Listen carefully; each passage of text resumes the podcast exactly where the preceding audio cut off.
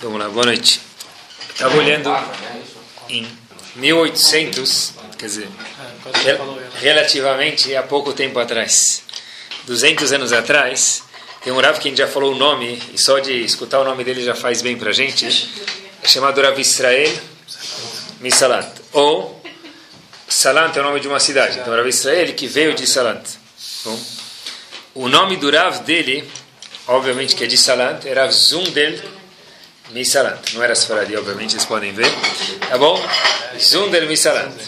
Agora, o, o, o professor dele, que é esse Rav Zunder, era aluno do chefe da mãe das yeshivot, chamado Rav Chaim Mivolojin. Então, de novo, o Rav Chaim Mivolojin era o chefe, foi, foi professor desse Rav Zunder Misalant, que por sua vez foi o professor do Israel Misalant, tudo isso mais ou menos em 1800.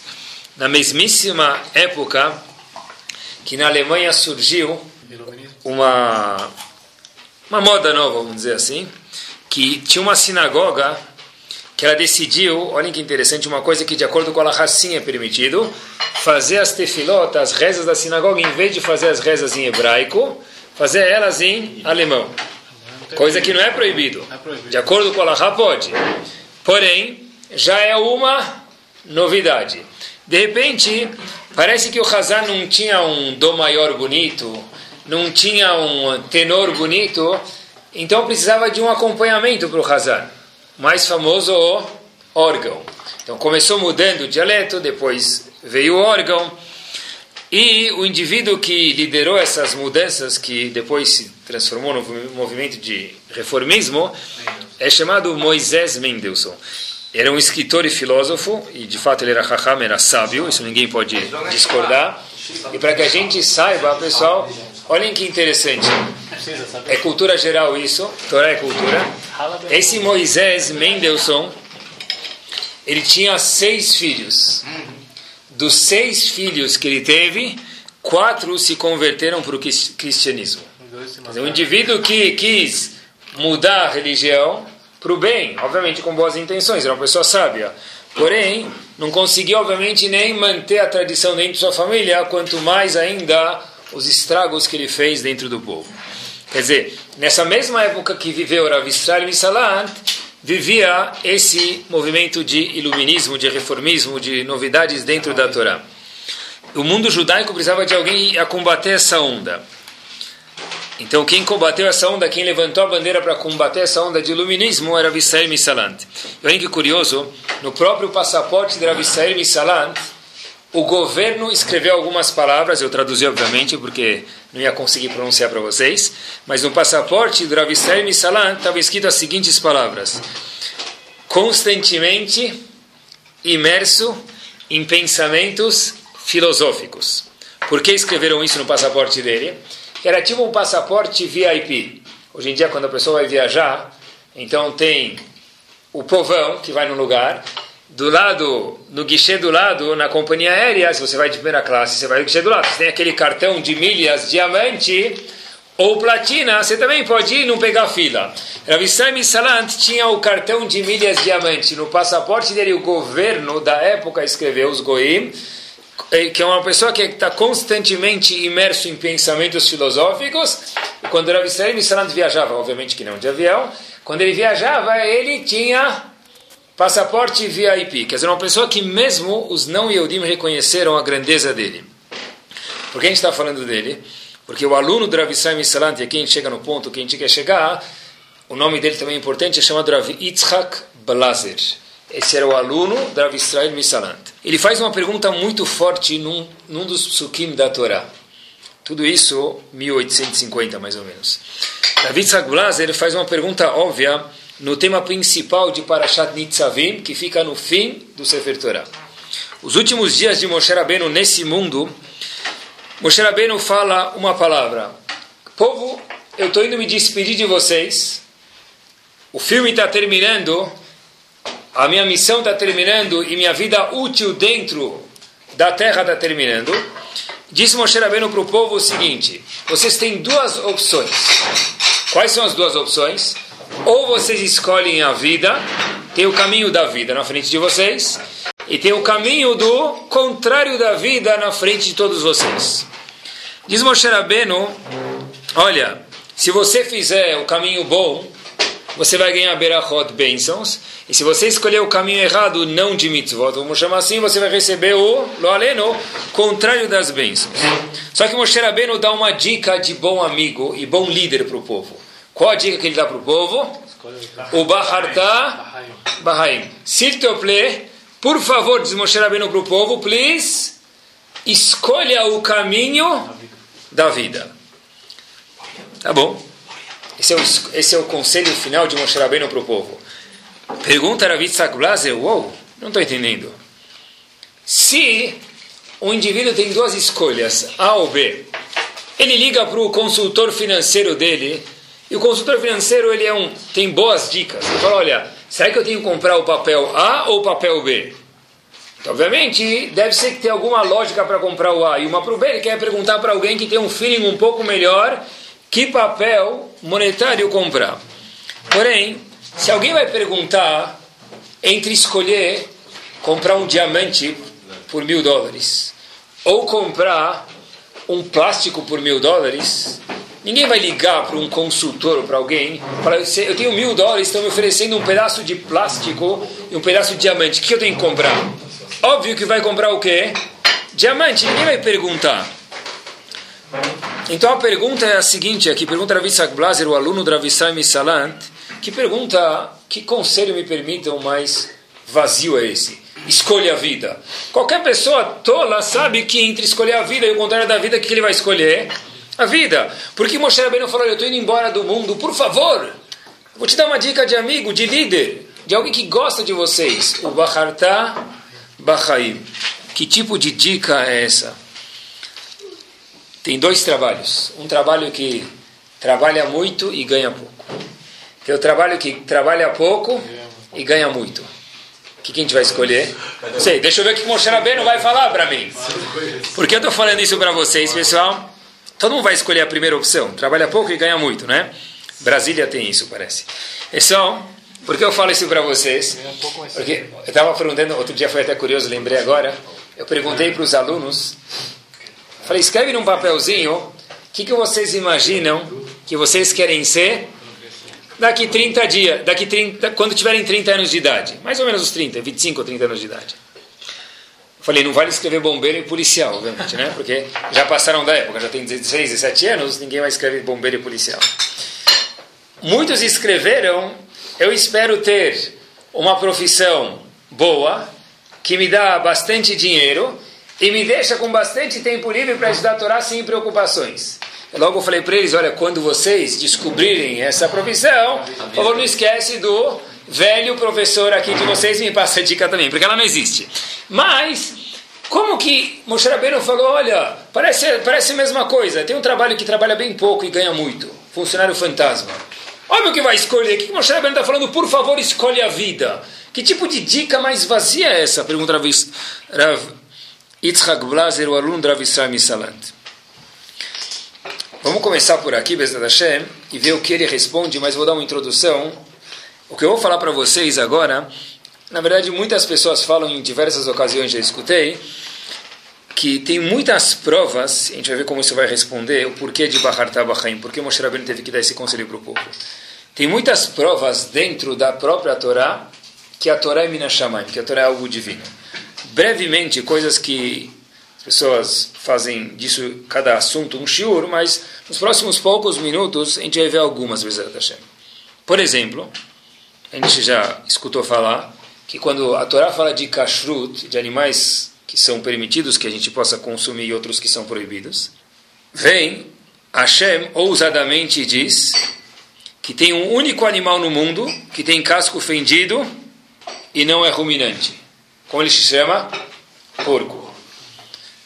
Se você procurar no mundo inteiro, norte, sul, leste, oeste, inclusive lugares que o homem ainda não descobriu, e tem muitas matas que o homem não entrou, pode procurar, você nunca vai achar nenhum animal que tem casco fendido e não é ruminante fora o porco. É muito ousado se um homem tivesse escrito a Torá falar uma frase dessa. Porque é sair demais da área de segurança dele. Porque como é que eu posso falar uma coisa que ninguém conhecia o mundo e até hoje não conhece o mundo inteiro? Mesmo com Google Earth, o homem não foi até todos os lugares do mundo. Então, como eu posso falar alguma coisa e se alguém me desmentir uma frase da Torá, toda a Torá vira falsa? Outra coisa que tem na própria Torá e prova que a Torá é Minashamayim, é algo divino e não foi um homem que escreveu. Hashem falou de repente, não precisava ter falado isso, mas arriscou, que todo peixe que tem escamas obrigatoriamente tem nadadeiras, tem barbatanas. E até hoje tem milhares de espécies no mundo de, de peixes e um monte que não descobriram, e um monte que descobriram nos últimos 100 anos. E há mil anos atrás, ou dois mil anos atrás, nem sabiam que existiam. E até hoje nunca encontraram nenhuma diferente. É muito ousado, é muito arriscado falar uma frase dessa. Todo peixe que tem escama também tem barbatana. Talvez a gente pode começar já a falar Olha, quem escreveu isso tinha que ter muita certidão do que escreveu. No silêncio, ninguém pode provar a gente.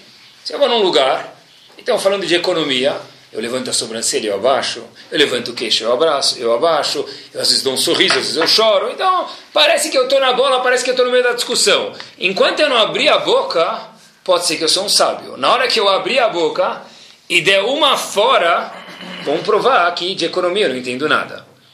A Kadosh Baruch se não fosse ele que tivesse escrito, se fosse um homem, podia ter ficado quieto.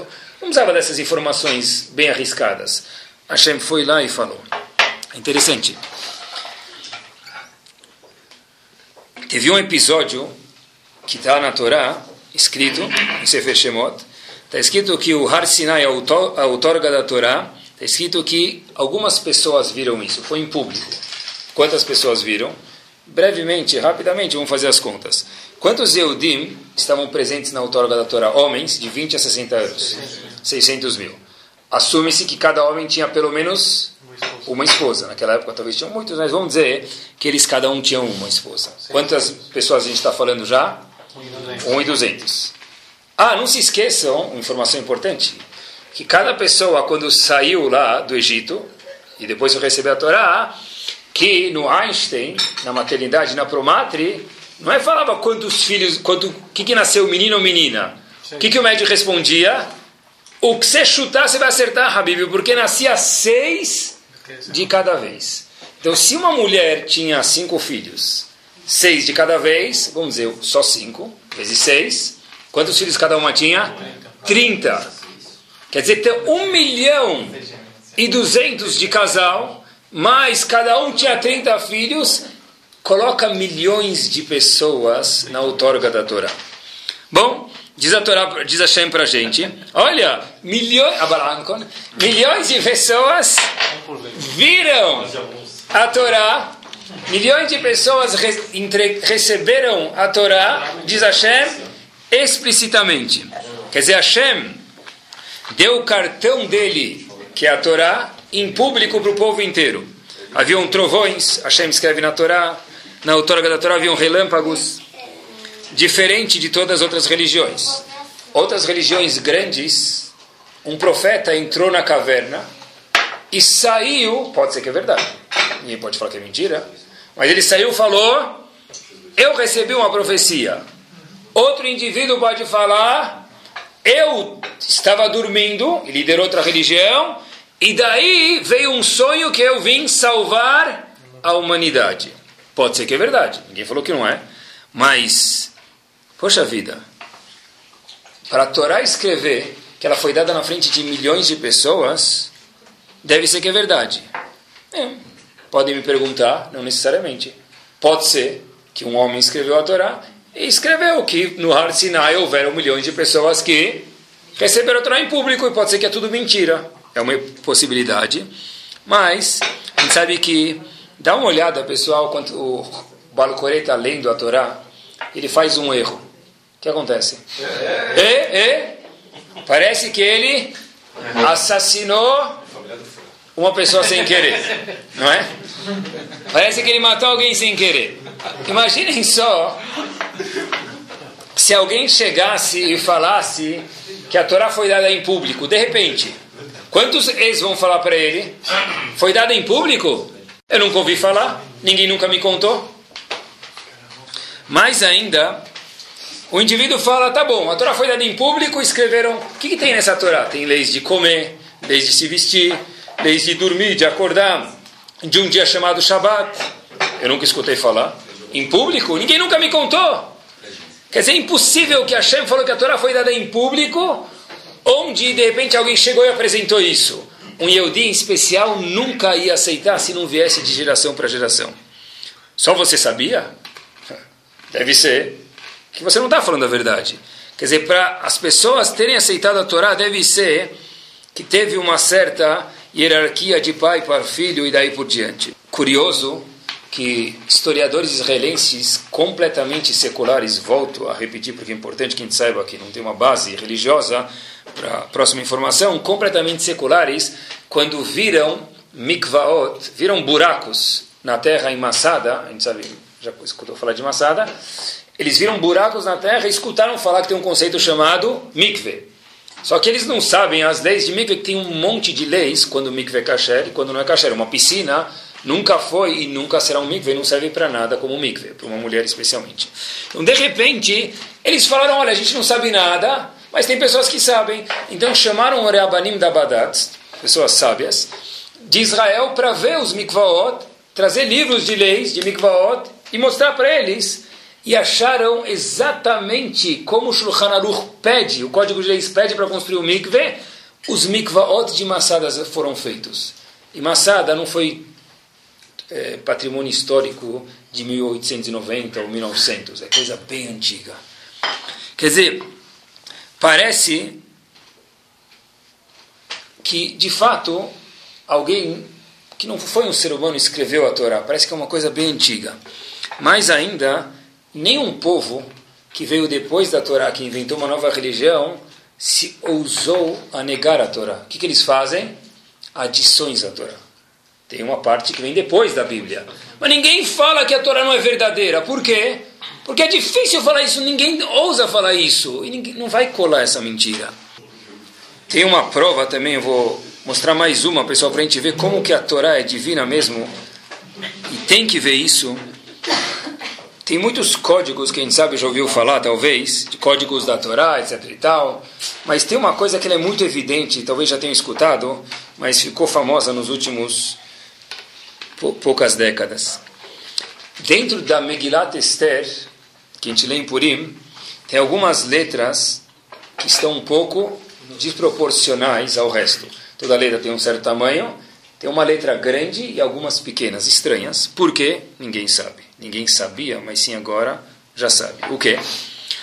A gente sabe que essas letras configuram nos dez filhos de Amã que foram pendurados. Assim está escrito. Paralelo a isso, em 1946 houve um julgamento de Nuremberg, mas quantos nazistas foram indiciados à morte? 11. Não 10. Não vou mentir, são 11. 5.707 no calendário hebraico ou 1946 no calendário laico. Desses 11, 10 foram enforcados e um deles, chamado Streicher, ele tinha uma pílula de veneno. Quando viu que iam assassinar ele, ele mordeu a pílula e se auto se matou. se matou. E antes de morrer, ele fala umas frases que nem que se eu falasse agora, me permita uma frase idiota, eu sou amigo do Cebolinha. Não tem nada a ver. Esse indivíduo, antes de morrer, grita frases piores do que se eu falasse agora sou amigo do Cebolinha. Grita ele o seguinte: Purim Fest, festa de Purim, 1946, que foi o ano que eles foram julgados. Mas, espera aí. Ah, lá eram 11, na Megillah são quantos? 10. Masbut. Não tão verdade. 10 foram mortos na Megillah Habibi, como enforcados. A filha de Aman se matou. São 11 lá, 10 mortos enforcados e um se matou. 10 mortos enforcados no julgamento nazista em 1946 e um se matou. Ah, mas pode ser coincidência. É verdade que pode ser. De repente, Se a gente olha quais letras estão um pouco estranhas, e na verdade são é parte da Lahá escrevê-las assim, que até 1946 não se sabia porquê, existe uma letra Vav grande. Vav grande, pode-se dizer que tem a ver o grande com milênios. O sexto milênio é o ano de 5 mil. Tem outras três letras pequenas, que já não são milênios, já são centenas. Tem três letras pequenas, é só abrir uma Megillah. Isso aqui não tem como falar a verdade ou mentira, é uma coisa só aqui. A letra Taf, a letra Shin e a letra Zain estão pequenas. Se a gente somar Tav, Shin e Zain, dá 707. Em outras palavras, no sexto milênio, que é o ano 5707, aconteceu exatamente a mesma coisa do que aconteceu na Megillah. 10 enforcados e um se matou. Exatamente quem aconteceu na Megillah. Estranho demais, um nazista, nada pró-Yehudim, antes de morrer grita Purim Fest 1946. Me permitam só mais duas provas curtas. Outra prova que é só ir lá e tocar, e todo mundo já, Baruch Hashem, já deve ter feito isso, tem uma muralha chamada Kotel Amaravi, mais famosa como Muro das Lamentações, está escrito que vão tentar destruir ela e nunca vão conseguir. Destruíram tudo. Já virou depósito de lixo, sim, já virou, mas nunca conseguiram destruir aquela muralha. Tem uma profecia no Tanakh escrito isso, é muito ousado escrever uma coisa dessa. Não, se você tem certeza, não é ousado. Talvez a gente pode assumir de verdade que quem escreveu a Torá foi a Kadosh Quantas provas a gente trouxe? Tem muitas, mas a gente trouxe talvez seis ou sete em pouco tempo, de uma forma concisa e Bezat Hashem, que estava claro. Se a gente estivesse pensando friamente, todos nós devíamos sair daqui, eu devia abrir uma loja de Streimel na porta, Peot, barba postiça, e falar para todos vocês, ensinar três palavras em Yiddish, todo mundo devia sair, descer o elevador, sair do prédio falando oi, veio, oi, oi, oi. Porque depois de tanta prova, como é que pode ser que a gente ainda talvez, talvez, não vou nem falar que tenha, tenha alguma dúvida. Não acharam peixes, não acharam animais diferentes do que mostraram de Kashrut, Kotela Maravi, as provas todas que a gente trouxe. E pessoal, não é novidade. Estive pensando, na época do Betamigdash, do templo, e ninguém discute que houve o Betamigdash, porque tem escavações em Israel, mesmo quem é cientista e, graças a Deus, ateu, acredita que houve o Betamigdash, porque tá lá, estão, lá as escavações. A gente sabe que havia uma paraxá chamada Sotá, na Torá. Uma mulher que é infiel ao marido, ela vai tomar uma água melhor que Perrier, o que, que tem nessa água? Ela toma. Tem dois caminhos, não tem um do meio. Se ela não foi fiel ao marido, o que acontece? Ela vai morrer de uma forma trágica, visível, um milagre. E se ela foi fiel ao marido, o que acontece? Ela vai receber bênçãos de ter filhos de um jeito muito fácil, milagroso. Essas, essa água de soltar acontecia ou não acontecia? Acontecia. E na época do Betamigdash, haviam pessoas que não acreditavam em Hashem? Haviam. Como pode ser que alguém vê um milagre, por exemplo, como o Sotá, vê a mulher explodindo com uma água, até hoje, com toda a tecnologia, inventaram isso.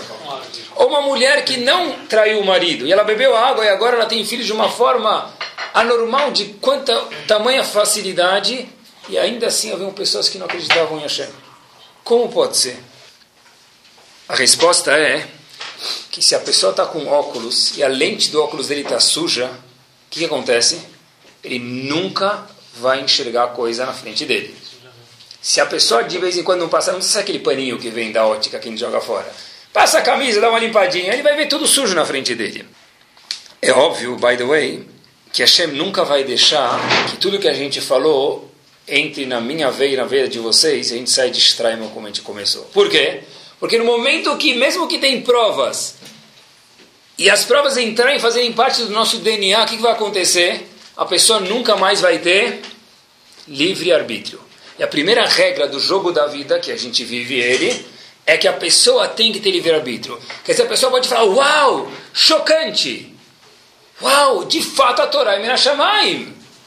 É Minashamayim. Me passa um Big Mac, por favor. Não é contradição. Não é contradição. Ninguém duvida que a Torá Mina Shamayim, que é uma coisa divina. Por isso, diz Rav Yitzhak Blaser, o que a gente perguntou no começo. Que dica mais tola essa, aparentemente, de Moshe Rabbeinu? Escolhe a vida. Quem não vai escolher a vida? Todo mundo vai querer escolher a vida. Moshe Rabbeinu fala, olha, Habibi, tá, Lahon, vem aqui, cochichar no ouvido. Estou indo morrer, escolhe a vida, é uma dica. Quem não vai escolher a vida, a gente perguntou. Só descer aí na rua, no bairro e procurar. A gente vê que tem gente que escolhe a vida e tem gente que não escolhe a vida. Essa é a resposta. A Yitzhak Blaser diz, por natureza, olhem que Hidush ele fala. Por natureza, o homem vem, nasce desprovido de Irat Shamayim. Forte a frase que ele fala, de novo mais uma vez. Por natureza, o ser humano nasce sem temor a Kadosh Baruch Hu. E se ele não trabalhar sobre si para adquirir esse temor a Hashem, com a maior prova do mundo, vão provar para ele, olha, a Torá é divina, ele fala, você tem razão, muito obrigado, deixa eu voltar para minha casa que eu tenho coisa para fazer. Mas espera aí, você acabou de ver que a Torá é divina, você não vai mudar nada? Ah, bom, eu vou pensar sobre isso. Por que a pessoa não dá uma chacoalhada? Porque diz ele que a pessoa pode escutar, pode ver, pode até chacoalhar, mas não vai mudar. Por quê? Se a pessoa não trabalhar sobre si, é tão interessante isso, que a pessoa não nasce com Irat Shamayim, com temor a Hashem. E a única forma de ter esse Irat Shamayim, para poder ver essas coisas e limpar a lente que está na nossa frente, é se a pessoa consegue fazer o quê? Conversar um pouco sobre o que quer dizer de fato Irat Shamayim. Dizer uma coisa forte, as pessoas vivem, e todo mundo, me permitam, sabe que vai viver Bezerra Hashem 120 anos bem vividos. Mas depois de 120, é difícil continuar aqui. Pergunta a Ravitz Blaser, por que a pessoa não tem temor que algum dia ele vai ter que prestar contas lá em cima? O mais lógico é que ele tenha temor, diz ele Masgut. Mas Hashem não deixa o mais lógico ser lógico, por quê? Porque senão o jogo da vida termina. A pessoa não tem mais livre-arbítrio, é começa a fazer as coisas de uma forma forçada. Então Hashem não deixa isso. Então quando Moshe Rabbeinu falou para o povo Bahartá Bahaim, diz ele, olha, você tem duas escolhas. Cuidado para fazer a escolha certa. Cuidado para não ser enganado no meio do caminho. Na verdade, é importante, pessoal, a gente saber as regras do jogo. Que a gente está falando para a gente, olha, se você não olhar, mesmo que a maior prova do mundo vai estar na tua frente, a gente trouxe algumas provas agora, bem brevemente, você não vai acreditar, porque quem não tem Irat Shamayim, de fato não acredita. Não consegue ver. De fato, é como a gente mencionou, a lente da pessoa está suja. Isso talvez responde, tem uma, uma pergunta que a gente é famosa, na Paraxá que a gente leu a semana passada, está escrito, Hashem falou para Moshe Rabbeinu, para o povo, Veata, agora, Ma Hashem Elokecha Shoel Meimach. O que, que Hashem quer saber de você? O que Hashem pede de você? Uma coisa pequenininha. O que, que Hashem disse que ele pediu para a gente? Uma coisa. Só uma coisa pequena. Que im lirauti. Hashem falou, olha, só tem um temor a minha pessoa, só isso. Então o Talmud já pergunta, tá bom, é isso aí. Imaginem só um exemplo, vai, tá bom para vocês dia a dia. Vem um Rav, ele fala, olha, eu queria um petit gâteau aí, um, um favorzinho pequeno, uma ajuda pequena do senhor. O que, ele quer? Falei, eu já tenho quase tudo para mexer, vai, eu já tenho alunos, eu já tenho professores, eu já tenho até alunos para o segundo ano. Eu só precisava que o senhor doasse o Betamidrash, o dormitório, o terreno e a cozinha. A maioria das coisas eu já tenho. O senhor só quer isso? É só isso que você quer. Graças a Deus você não quer mais de mim. Às vezes você não quer que eu, que eu crie alunos também para você, não é? A Hashem falou a mesma coisa para a gente. Eu quero só uma coisa. Só tenha temor de mim. O resto tudo é fichinha. Como assim? Só isso? Isso é pouca coisa? Estava pensando, talvez, a resposta, conforme o que a gente falou, seja simples. É de fato, é isso mesmo. A gente pediu uma coisa simples, só temor. Por que só temor? Porque no momento que a pessoa decide abrir os olhos de verdade, é impossível que ele não tenha temor a Hashem. Hashem está falando uma coisa simples, eu não estou falando para você doar um prédio para mim. Tenha somente o que já tem os genes dentro de você e cultiva isso. Olha para o mundo e descubra que tem a Kadosh Baruch. Olha para a Torá e veja que ela é divina. É só isso que eu estou pedindo de vocês. É só isso? A gente falou, é muito. É muito se fosse uma coisa externa. Já é uma coisa que está dentro da gente, de fato, não é muito. A gente fala no Vayosha todo dia, os Faradim até cantam isso no Shabbat. Vayar Israel etayada gedolá. Hashem, o povo, melhor dizendo, viu a mão de Hashem estendida na saída do Egito, os dez milagres. Vayamino, eles acreditaram em Hashem. Tá bom. Quer dizer que depois que eles viram Hashem, o que, que eles fizeram? Qual louvor? Vayamino. Até eu acreditar em Hashem. Habibi, você viu 10 Makot. O mar se abriu em 12 caminhos não tinha trânsito, não tinha rodízio, porque 12 caminhos. Cada tribo passou por um caminho, caminho distinto. Era um milagre atrás do outro. Aí eles viram, vai um, viram, vai Amino, e acreditaram em Hashem. Uau, que louvor, hein? Gigante. Quem te repete isso? Deve dar vergonha. Depois de ver, qualquer um acredita. Não é verdade. Não é verdade. Está escrito que na verdade, Abet Hashem, eles temeram Hashem, procurem no Vayosha, e só depois está escrito, Vayaminu Bashem Moshe Avdo. Quer dizer, o povo viu, temeu e só depois acreditou em Hashem. Por quê? Porque ver somente não faz ninguém acreditar em Akadosh Baruch Se não passar pelo processo chamado Vaireu, que é Vaireu? Temeram Akadosh Baruch Eles viram, temeram e só depois puderam acreditar em Hashem, porque uma pessoa que de fato vê, não acredita em Hashem. Korach viu um monte de milagres e foi contra Moshe Rabbeinu e foi contra Hashem. Ver não quer dizer nada. As pessoas na outorga da Torá viram milagres. Depois de poucos minutos, o que, que fizeram? Bezerro de ouro. Quer dizer, ver milagres se você não antecede junto a isso ou vem antes disso, irá chamar em temor a Kadosh Baruch isso tudo não vale absolutamente nada. Talvez poderia comparar, a pessoa vai lá no, no teatro municipal e fica babando, como que tem aquela banda lá, tem um maestro com dois pauzinhos, e um indivíduo com o violino de um lado, o tambor do outro, o sininho do outro, e a corneta do outro, e faz aquela música bárbara, uma harmonia total. De repente, tem um indivíduo que começa a cutucar um cara da plateia.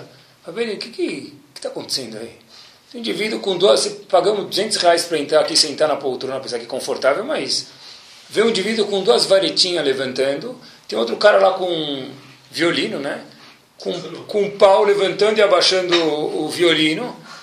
O que, que, que, que, tem? O que, que vocês estão todos babando? Ele fala, você não está escutando? Fala, não, eu sou surdo. Ah, é verdade. Se você é surdo, então você foi enganado. Você não deve ter pago nenhum real. Porque você está vendo duas varetas, está vendo um violino com um cabo de vassoura levantando e descendo, e aí meio, tudo meio estranho. Né? Igual que existe a surdez física, diz a Kadosh Baruch para a gente, existe uma surdez chamada o quê? Espiritual, é falta de Irachamai. É a mesma coisa. A pessoa pode ver milagres, pode ver milagres, pode ver um escudo caindo na frente dele, não matar ninguém em Israel, e no dia seguinte falar, ah, é Yom Kippur, eu vou comer, qual o problema? Uma coisa não é soter, não, não contradiz a outra se a pessoa não tem Irat Shamayim. A gente vai tá um passo adiante em relação a Irat. Sabe que tem dois níveis básicos de Irat Shamayim. Tudo depende de quanto maduro a pessoa, quanto maduro a pessoa é. Se vê uma criança, por exemplo, indo correr para a rua, aí você fala para ele, olha, não vai para a rua. Mas ah, a bola dele saiu, está indo na rua, ele quer buscar a bola. Você fala para a criança, olha, se você for para a rua, pode ser atropelado. Pode ser atropelado, não vai significar muito para ele. Se for para a rua, você vai apanhar, hein?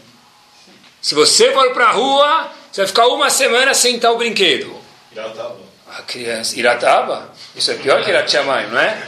Tá bom? Então, Nichnas Av, Memaatim Besimcha. A pessoa fica com medo quando entra o pai em casa, em certos casos, né? Então, está escrito aqui, a pessoa fala, olha, tá, ele não vai mais correr. Por que, que o menino não vai correr para a rua pegar a bola dele? Por que ele não corre para a rua pegar a bola dele? Porque ele está com medo do quê? De apanhar do pai ou ficar sem o joguinho eletrônico dele por uma semana, né? Alguma coisa do, do gênero. Tá bom. Essa criança cresce, ele faz agora 20 anos de idade, ele está na Avenida Paulista agora, a avenida talvez mais movimentada de São Paulo, e alguém fala para ele, olha, vou te dar aqui 100 reais se fizer um favorzinho para mim. Qual favor? Atravessa, vamos brincar de cabra cega agora, você vai atravessar a Avenida Paulista de cabra cega. A gente precisa se divertir na quermesse aqui. Vamos fazer uma quermesse no meio da Avenida Paulista. Você vai atravessar a Avenida Paulista de olhos vendados. O indivíduo vai atravessar ou não vai? Não. Por que não vai atravessar? Por que ele não vai atravessar? Porque ele tem medo de, de apanhar de quem? Ele vai ganhar 100 reais, ainda não só que ele não vai apanhar, como ele vai ganhar. Mas aqui a pessoa já ficou mais madura. O que, que ele fala? Puxa, eu sei que se eu atravessar, eu vou me auto prejudicar, eu vou perder ali na minha vida. Para a gente é a mesma coisa. Tem pessoas que ficam no nível 1 de Irat que já é bom, muito bom, mas não é o melhor. A pessoa fala, ah, escuta, me conta sobre o Gainom, eu quero saber como vai ser o Gainom lá em cima. Esse é o nível 1. Eu tenho medo de sair na rua, por quê? Porque eu vou perder, meu pai vai me bater, por isso que eu não saio. O nível mais sofisticado a isso é que a pessoa fala, puxa, eu sei que se eu sair atravessar a Avenida Paulista de olhos fechados, vai me fazer mal. Eu não quero fazer a verota, por quê? Porque eu tenho Ratchamaim. Porque eu sei que isso faz mal para mim, não porque, eu, porque tem Gainom. Tem Gainom, é certo.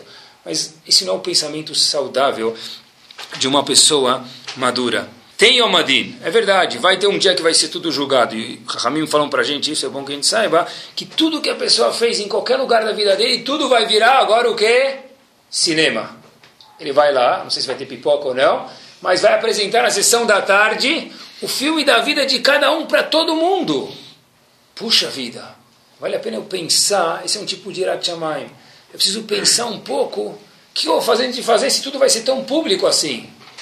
Mas esse é o nível básico, que já é importante, mas tem um nível acima.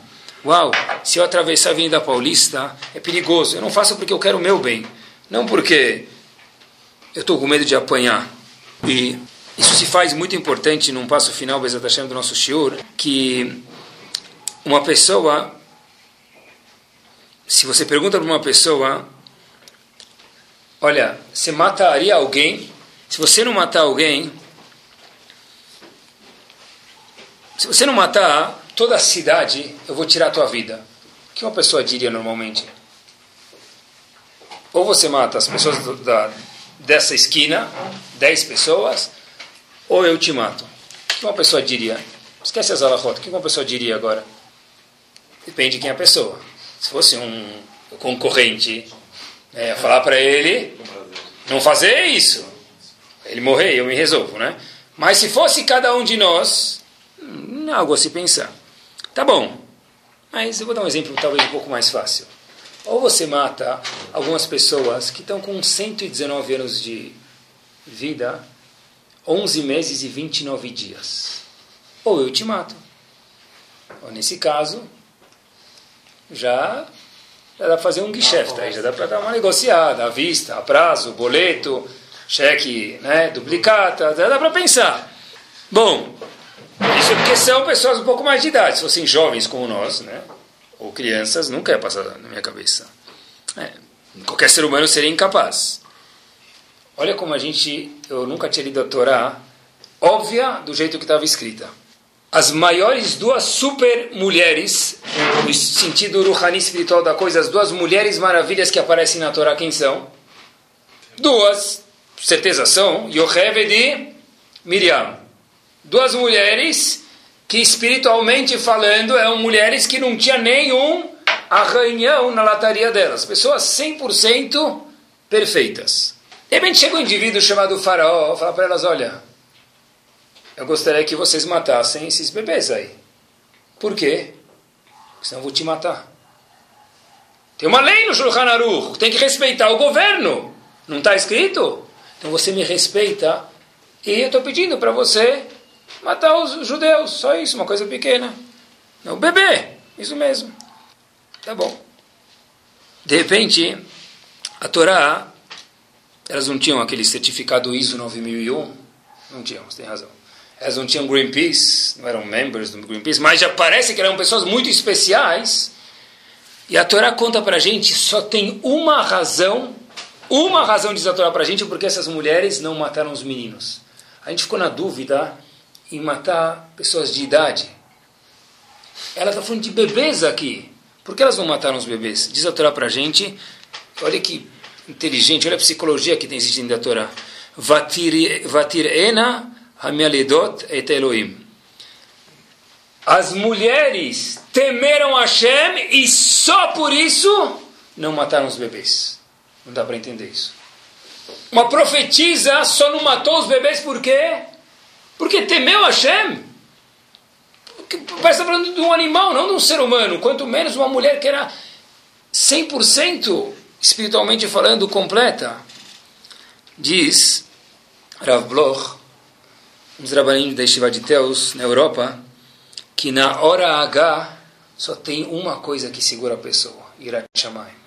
Mesmo que a pessoa mais perfeita do mundo, em tudo, como Yocheved e Miriam, a única razão que elas não mataram os bebês foi porque elas, elas tiveram medo de Hashem, tiveram irat shamayim, temor de Akadosh Baruch Hu, e só por isso não cometeram o, o assassinato. Porque dava para justificar de um milhão de formas. Ah, eu sou importante para o povo, eles ainda não nasceram. Dá para racionalizar de um milhão de formas. O único jeito de segurar a pessoa na hora H de não ir contra a Kadosh Baruch Hu é se a pessoa tem Irat Hashem.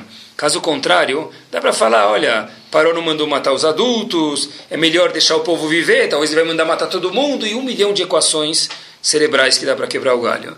Elas falaram, olha, na verdade, a gente só não matou o povo por uma razão, diz a Kadosh Baruch Hu, que entrou dentro do íntimo do cérebro delas, é porque o quê? Nós temos temor de Akadosh Baruch.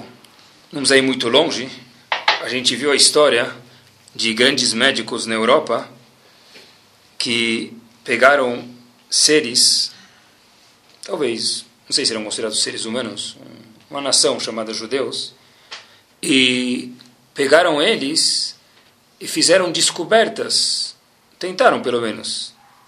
Quantas experiências tem que Eichmann e Zichro pegava até hoje, Mengele, Mengele, desculpa, pegava, até hoje tem o escritório dele, está para visitar no campo de concentração, está fechada a porta, mas está lá o escritório, está a plaquinha, tudo, que ele entrava, pegava uma mulher que já deu à luz e tentava inserir o, o bebê na barriga de outra mãe para ver se ele conseguia viver. Por que isso? Como por quê? Eu estou agora descobrindo novidades para o mundo, a geração me deve favores. Não que eu estou cometendo uma atrocidade, porque um homem desse nunca imaginou que ele era um louco. É um raham, só que um rachá.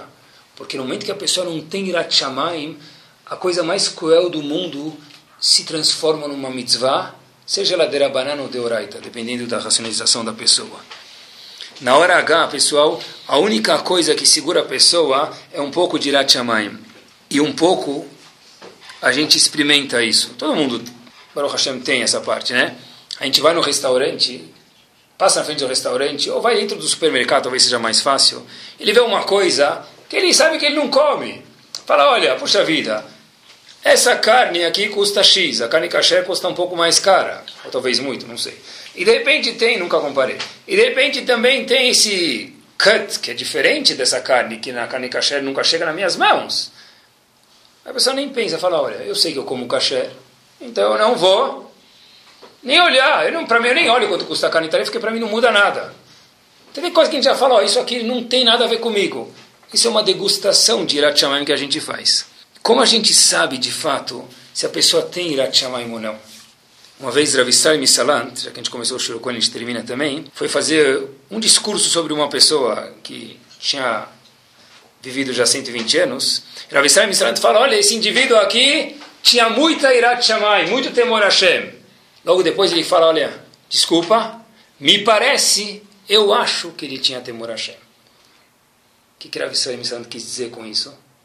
Eu não posso falar que ele tinha irado a Hashem, me parece que ele tinha temor a Hashem, mas eu não tenho certeza, porque a única ser que tem certeza se nós temos Irat Shamayim é quem? A Kadosh Baruch Hu e nós mesmos. Porque Irat Shamayim, por definição, é quando não tem ninguém olhando.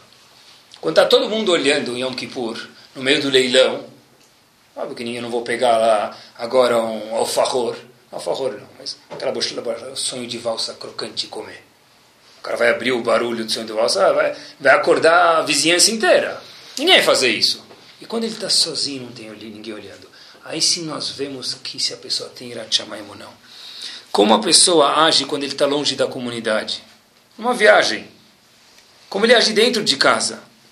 Quando a pessoa tem uma dúvida, por exemplo, é importante que a gente fale isso, em relação a Alachot Nida, por exemplo. Como ele age? Na dúvida, deve ser que pode. Peraí, Hayav Karet. Você tem Irat ou não tem? É nessa hora que a gente vê se a pessoa tem Irat Eu tenho uma coisa que é mais ou menos kasher. A gente volta a dizer a nossa famosa expressão, mais ou menos kasher é mais ou menos grávida. Não existe isso, meus queridos. Ou é kasher ou não é. Eu, deve ser que é kasher. Se a pessoa fala deve ser kasher, ele dá aquela empurradinha, não deve ser, então ele tem que tomar mais uma dose de vitamina de Irachamayim. Shabbat. Shabbat. Shabbat, eu não tenho...